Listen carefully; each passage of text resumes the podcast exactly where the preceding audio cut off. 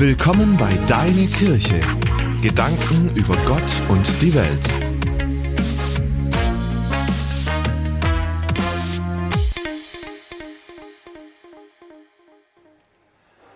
Max Lucado schreibt, Menschen in einem Flugzeug und Menschen in einer Kirchenbank haben viel gemeinsam. Sie alle befinden sich auf einer Reise. Die meisten benehmen sich anständig und sind ordentlich gekleidet. Manche dösen vor sich hin, andere starren aus dem Fenster. Die meisten, wenn nicht alle, geben sich mit einem vorhersehbaren Geschehen zufrieden. Ich fand diesen Vergleich interessant. Ich würde ihn gern ausweiten auf unser Leben als Christen überhaupt. Ich glaube, oft geben wir uns damit zufrieden, wie es in unserem Leben als Christen so läuft. Es läuft ziemlich ereignislos, wir erwarten nicht viel, vielleicht erwarten wir sogar gar nichts mehr. Aber wir sind zufrieden, dass es läuft. Und dann erzählt Max Lucado von einem Jungen, der im Flugzeug an ihm vorbeiging. Lucado schreibt, ich hörte ihn, bevor ich ihn sah. Ich hatte schon meinen Platz eingenommen, als er fragte, Lassen Sie mich wirklich zum Piloten gehen? Erahnen Sie seine Begeisterung? Können Sie seine großen Augen sehen? Ich frage mich, haben wir noch etwas von seiner kindlichen Erwartung und Begeisterung? Oder sind wir zufrieden mit einem vorhersehbaren, ereignislosen Flug bzw. Christenleben? Mich hat dieser Junge angesteckt. Ja, ich will wieder mehr in meinem Christsein erwarten und mit Gott erleben. Ich will mich nicht mehr damit zufrieden geben, wenn es halt so vor sich hinläuft. Unser heutiger Predigtext gibt einige Hinweise, wie es in unserem Christsein wieder vorwärts gehen kann. Ich lese uns aus Epheser 5 ab Vers 15. Achtet also genau darauf, wie ihr lebt. Nicht wie Unwissende, sondern wie weise Menschen. Dient Gott, solange ihr es noch könnt, denn wir leben in einer schlimmen Zeit. Seid nicht verbohrt, sondern begreift, was der Herr von euch will. Betrinkt euch nicht, das führt zu einem, das führt nur zu einem ausschweifenden Leben. Lasst euch vielmehr von Gottes Geist erfüllen. Ermutigt einander durch Psalmen, Lobgesänge und Lieder, wie sie euch Gottes Geist schenkt. Singt für den Herrn und jubelt aus vollem Herzen. Im Namen unseres Herrn Jesus Christus, dank Gott, dem Vater, zu jeder Zeit, überall und für alles. Wie kann es in unserem Christsein wieder vorwärts gehen? Wie können wir aus unserem Trott herauskommen? Als erstes, lasst euch von Gottes Geist erfüllen. Ein Pfarrer hat anscheinend seine Predigt über das Wort werdet voll Geistes einmal mit den Worten begonnen, man muss die Menschen mit etwas füllen. Und damit hat er wahrscheinlich recht. Die Frage ist nur, mit was wir uns füllen lassen, mit was wir erfüllt sind. Paulus sagt, lasst euch vielmehr von Gottes Geist erfüllen. Denn sonst füllt uns schnell etwas anderes. Wenn der Heilige Geist uns fehlt, füllt uns der Zeitgeist oder der Geist der Menschenfurcht oder der Weltangst. Deshalb gib dem Heiligen Geist mehr Raum in dir, damit der Geist der Menschenfurcht oder der Angst keinen Platz mehr bei dir hat. Wenn du dich vom Heiligen Geist erfüllen lässt, wenn er dein Christsein neu entfacht, neu lebendig macht, dann wirst du plötzlich diese Dankbarkeit bekommen, von der in unserem Text die Rede ist. Du bekommst Motivation und Kraft zur Mitarbeit, die in Vers 16 erwähnt ist. Und vieles, vieles mehr. Alles, was du zu deinem Christsein brauchst, will der Heilige Geist in dir bewirken. Dann sind all die Anforderungen unseres Predigtextes keine bloßen Appelle, sondern durch den Heiligen Geist kannst du sie leben. Durch den Heiligen Geist kannst du das leben. Wie kannst du nun mit dem Heiligen Geist erfüllt oder mehr erfüllt werden? Du kannst um den Heiligen Geist bitten.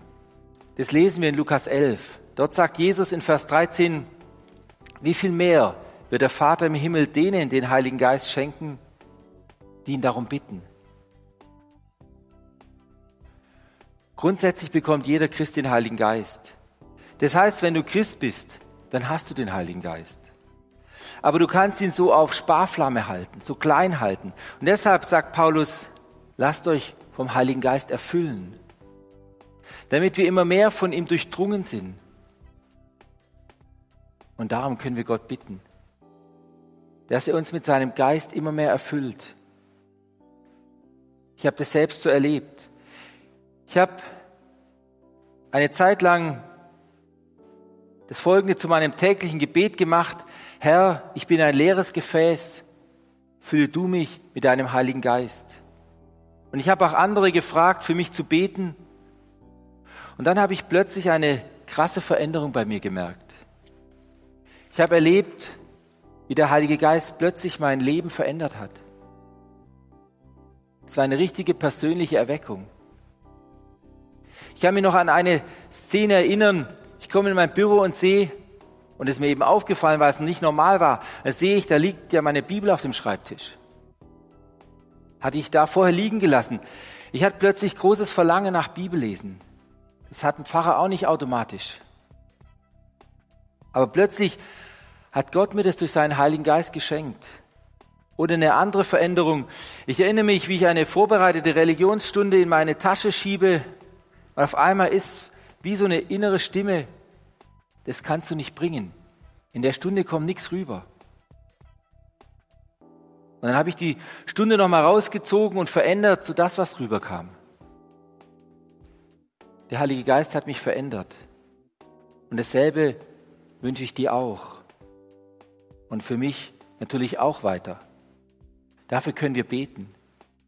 Niki Gamble, der Gründer der Alpha-Kurse, vergleicht das Erfülltwerden mit dem Heiligen Geist wie das Aufblasen eines Luftballons. Du kannst etwas Luft reinblasen und dann wird der Luftballon ein bisschen größer. Und jedes Mal, wenn du Luft in den Ballon bläst, füllt er sich mehr. Und so kannst du auch von deinem, vom Heiligen Geist immer mehr dich füllen lassen. Da ist man nicht auf einen Schlag ganz voll. Nein, es ist wichtig, dem Heiligen Geist immer neu und immer mehr Raum zu geben. Es ist wichtig, Gott darum zu bitten, dass er, sich, dass er dich mit seinem Geist immer mehr erfüllt. Und dann wird der Zeitgeist, der Geist der Menschenfurcht und der Weltangst immer weniger Platz bekommen und verschwinden müssen. Und plötzlich kommt Dankbarkeit in dein Leben. Das ist nämlich der zweite Punkt, den Paulus in unserem Text anspricht. Im Namen unseres Herrn Jesus Christus, dank Gott, dem Vater, zu jeder Zeit, überall und für alles. Es geht also um eine Lebensgrundhaltung des Dankes, eine Lebensgrundhaltung der Dankbarkeit. Es geht nicht nur um den Dank für den Moment, sondern der Dank durchzieht unser Leben und unseren Alltag. Ein Arzt besucht seine Patienten im Altersheim. Ihm fällt ein 96-jähriger Mann auf, der stets zufrieden und freundlich ist.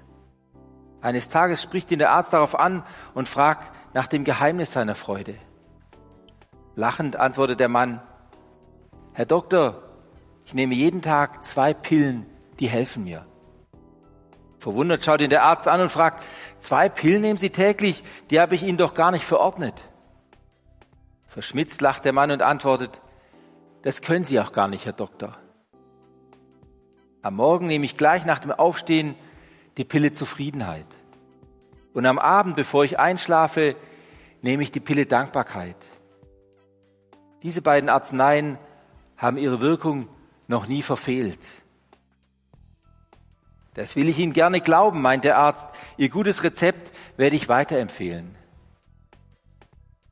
Der Dank ist eine Gewalt, vor der alle finstern Mächte weichen, sagt Hermann Betzel. Wir haben so viel Grund, dankbar zu sein. Wir müssen neu lernen, eine Grundhaltung der Dankbarkeit zu bekommen, die unabhängig ist von der vorfindlichen Situation. Wie kann ich diese Dankbarkeit bekommen? Zuerst einmal, indem ich Gott als guten Vater sehe und erkenne, dass er es immer gut mit mir meint. Als guten Vater, der mir nie eins auswischen oder mir eins reindrücken will. Der immer den besten Weg für mich hat.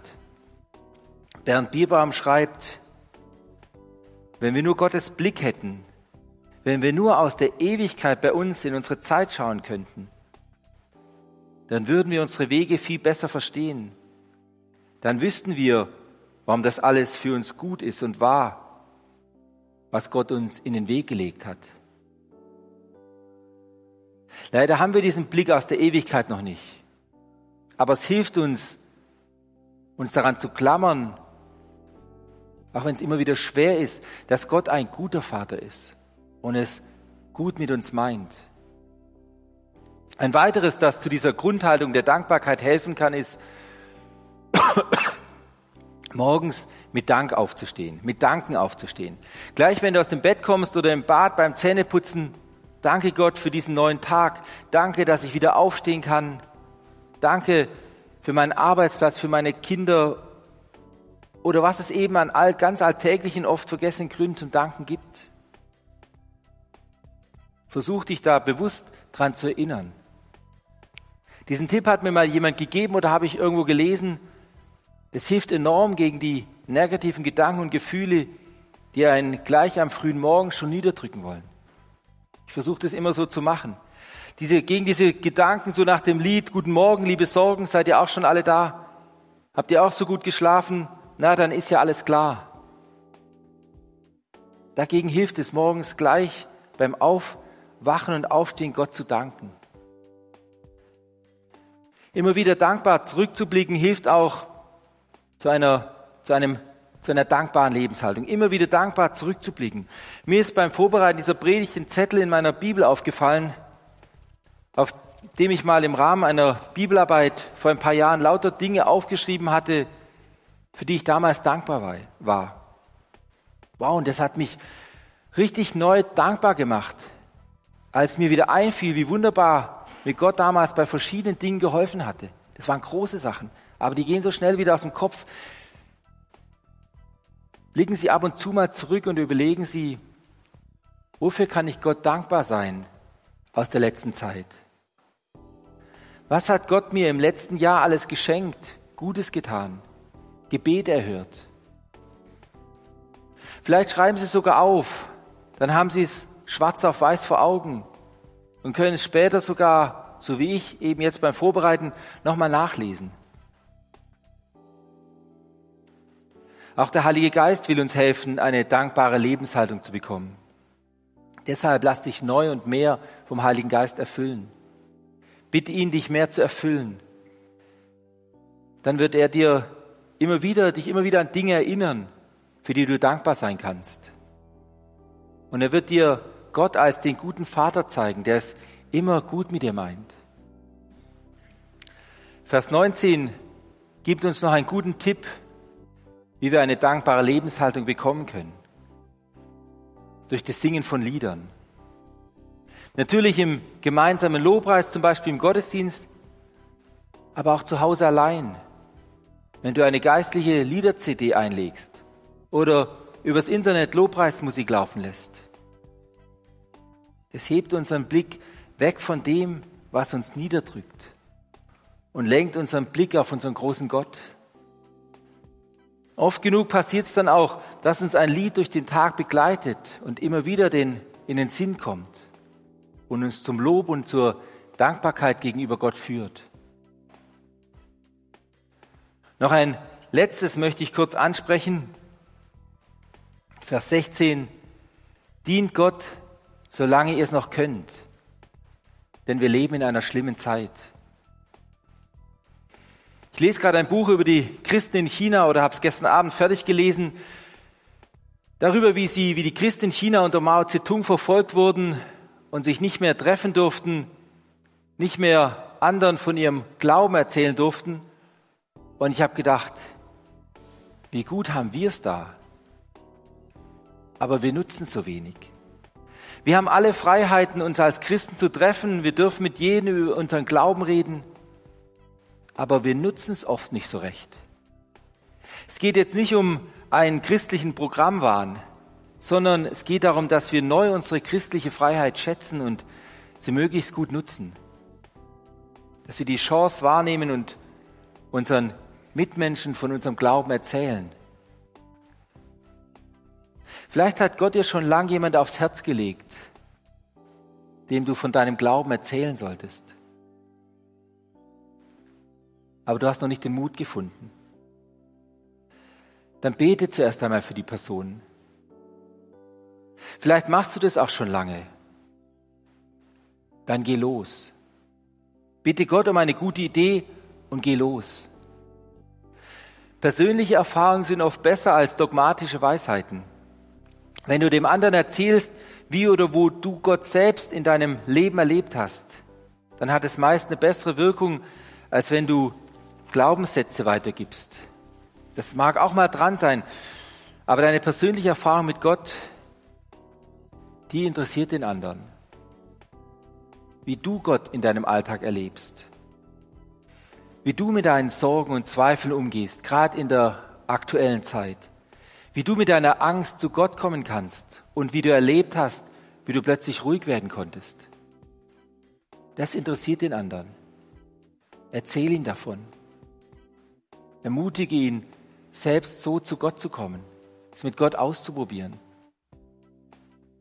Nutzen wir die Zeit, nutzen wir die Chancen, die uns zurzeit gegeben sind, unsere christliche Freiheit.